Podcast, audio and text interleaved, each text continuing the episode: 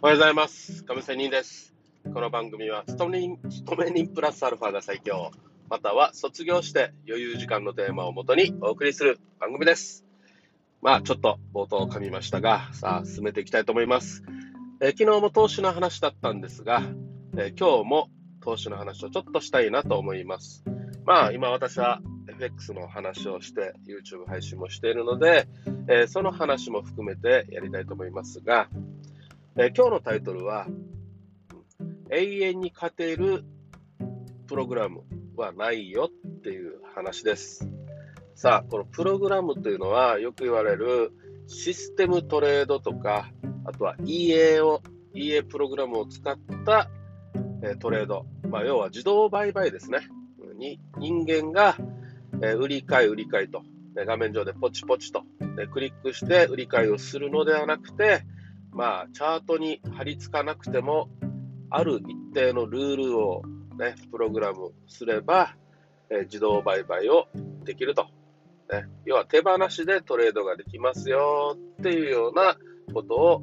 えーシスえープログラムトレードと私は言っていますが、まあそれでね、勝てる時ももちろんありますが、これが永遠ではないよねと。まあ、これって当たり前ですよね。まあずっと勝てる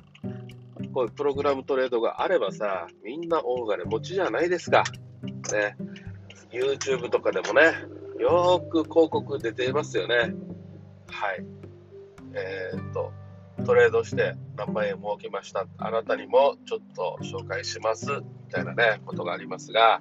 まあこれね、今に始まったことではなくてね、私がもう20年前にね、このトレード始めた頃にも、まあ多少ね、ありましたよ。でも今ほどではないですね。うん。多少ありました。で、まあ私もね、えー漏れずやあの申し込んだりししたこともありましたが、まあなんかね、私はとりあえずね、肌に合わなかったですね。いやー、このプログラム使った時に結局はね、負けが膨らんでね、えーまあ要はこういうのは長期的にね、運用するもんだっていうような感覚でしか私はないんですよ。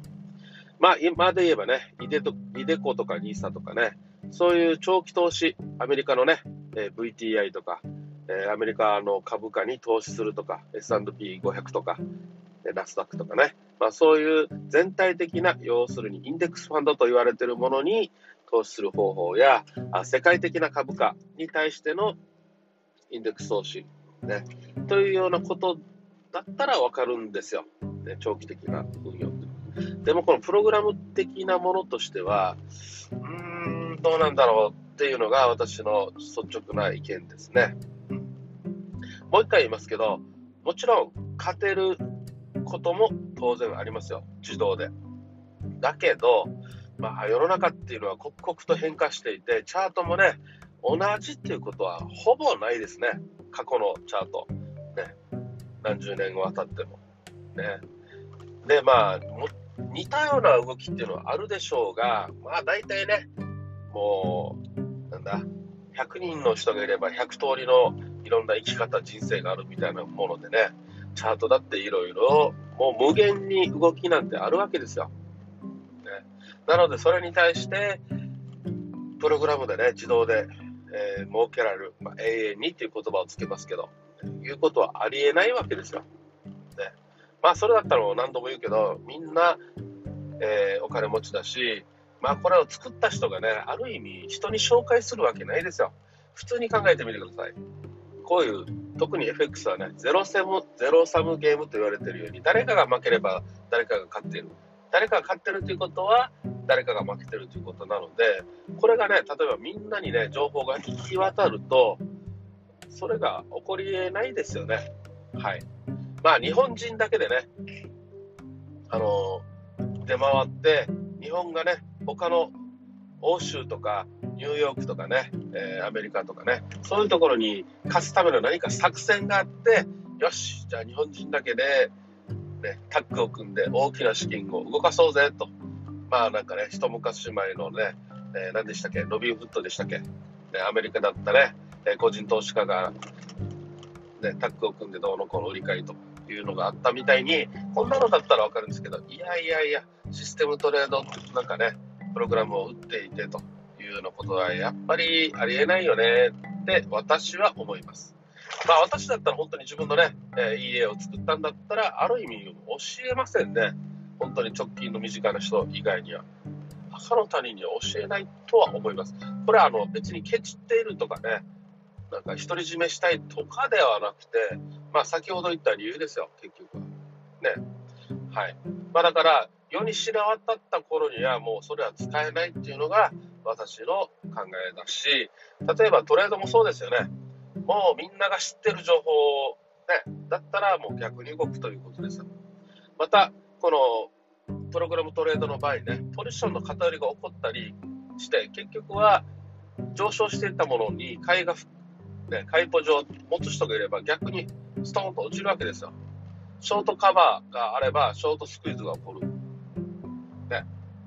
ショートカバーやショートスクイーズが起こるというようなことと一緒でね。まあ、なので、まあ、こうやってプログラムトレードで永遠に勝てるっていうのはないよねっていうような話です。まあ、ですのでね、やっぱり今の時代は、えー、AI との戦いですよね。はいまあ、AI ももちろんそういうプログラムで動いているので、まあ、このプログラムね、えセッティングするのはもちろん人間ですよ。ね、人間で、まあ、その人間もね、ずっと放置プレイなわけはないですよ。大口の投資家とか、当然ね。なので、常にプログラム切り替えながら、今のね、二度とない、同じ二度とないチャートが描かれていくわけなので、まあ、やっぱり、そういう意味でね、やっぱり、うち、私みたいな個人投資家はね、波に乗って波からさっと降りると。勝てるときに勝って、ね、それ以上は欲張らないと。余計な無駄なポジションは持たないということになるわけです。はい。まあ、そんな感じのことをちょっと、えー、話をしていました。まあ、もちろん、あの、この、プログラムトレード売ってる人を否定するわけではありません。まあ、現在は買ってるかもよね、と、あいいなとも私も思いますが、そして、えどういう、ね、法則でプログラム組んでるのかっていうのももちろん興味はありますよ。まあ、でも、まあ、なんとも言うように、というようなことですね。はい。ということで、まあ、私は今、えー、前日もお話ししたように、5ドル円が専門であるんですけど、ドル円もちょっとね、えー、深掘り深掘りし始めたよという感じでね、えー、なかなか面白いですね。いい感じでもあります。当然、えー、基軸通貨のドル円と、えドルと、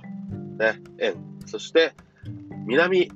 半球の主要通貨って言っていいのかなと私は思うけど、5ドルと円。ね。まあそういう意味で、5ドル円はね、結局やっぱり北半球と南半球っていうね、えー、ことも考えたらね、まあまあ研究しがいはあるよね、というような話でした。ということで、今日は終わりたいと思います。それではまた明日。See you!